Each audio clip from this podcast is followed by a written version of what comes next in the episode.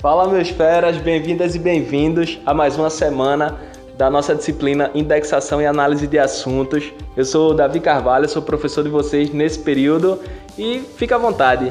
Se vocês tiverem dúvida, viu, não se esqueçam não de mandar lá no fórum ou então na mensagem no AVA, Ambiente Virtual de Aprendizagem, para que eu possa ajudar você. Ó, a, a gente viu que a indexação ela é necessária, né, para que a informação ela cumpra o seu ciclo e muito importante de organização, tratamento e principalmente o uso. Só que o uso só é permitido se a informação ela estiver disponível, organizada. Então é preciso ter uma boa classificação, uma catalogação bem coerente e uma indexação que cumpra ali as necessidades do público usuário. Porque senão a gente sabe que a informação, o documento se perde no acervo, né? A gente semana passada deu um exemplo de um documento que você precisa encontrar numa biblioteca com mais de um milhão de itens informacionais. Como é que se faz isso? Fácil, é só pesquisar, mas para isso precisa de uma base de dados massa que permita ali uma busca, uma recuperação de informação com precisão e assertividade.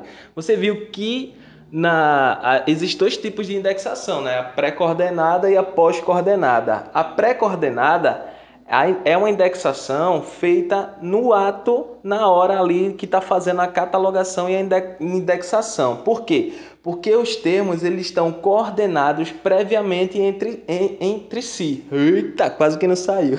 Entre si. Então, é preciso fazer antes da busca do usuário. Por isso que chama pré-coordenada. É feita ali no ato da catalogação e da indexação. Estipula-se quais são os termos e a ligação que eles têm entre si. Lembrando que são termos diferentes daqueles que descrevem o documento, né? Não é uma análise descritiva que a gente está fazendo ali, não. É uma análise documentária. Por isso que a gente precisa, nesse momento da indexação, extrair termos que deem significado, que revelem o significado ali daquele documento, para que o pessoal possa pesquisar, né? É, mesmo que o título fale, por exemplo, de uma coisa parecida com a biologia, mas o conteúdo pode trazer um conteúdo mais próximo da sociologia. Por isso que é importante fazer essa análise, essa leitura a leitura documentária, uma análise documentária para que a gente extraia os termos corretos e coordenem eles ali na, no ato da indexação e da catalogação. Já a indexação pós-coordenada, ela é coordenada depois. E aí dá para até perceber, né? Pós-coordenada, ou seja, coordenada depois.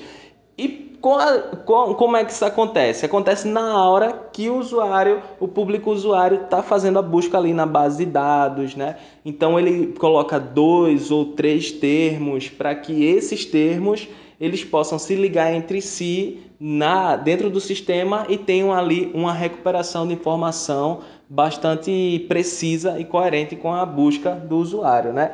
Para isso é claro que precisa de um sistema que permita que esses termos eles possam ser ligados entre si. Falando em ligação, esses termos eles geralmente são estruturados é, utilizando os operadores booleanos, que são aqueles operadores que você vai ver lá no e-book, na videoaula, são o e, não, ou, e a gente usa em inglês, né? O e é o and, não é o not e o ou é o or.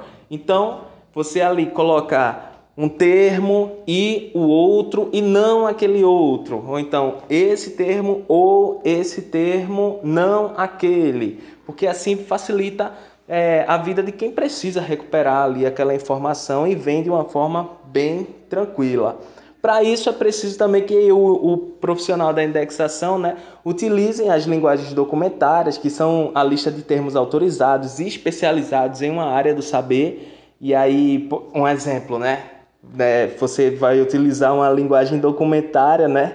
De um, trabalha numa biblioteca de ciências exatas e vai utilizar uma linguagem documentária das ciências da saúde. Não rola, né? Não vai dar. Você tem que usar os termos daquela área do saber. Por isso que é importante que a gente, além de fazer de sermos excelentes leitores e leitoras, para que a gente tenha uma leitura fluida, a gente tenha o conhecimento mais ampliado para atribuição de termos, a gente também possa fazer é, essa, essa leitura documentária utilizando as linguagens documentárias, atribuindo termos bem adequados. Ó, não esquece de seguir o canal do YouTube EducaPE no YouTube, assim como no Instagram e a gente se encontra na próxima semana. Um cheiro no teu coração.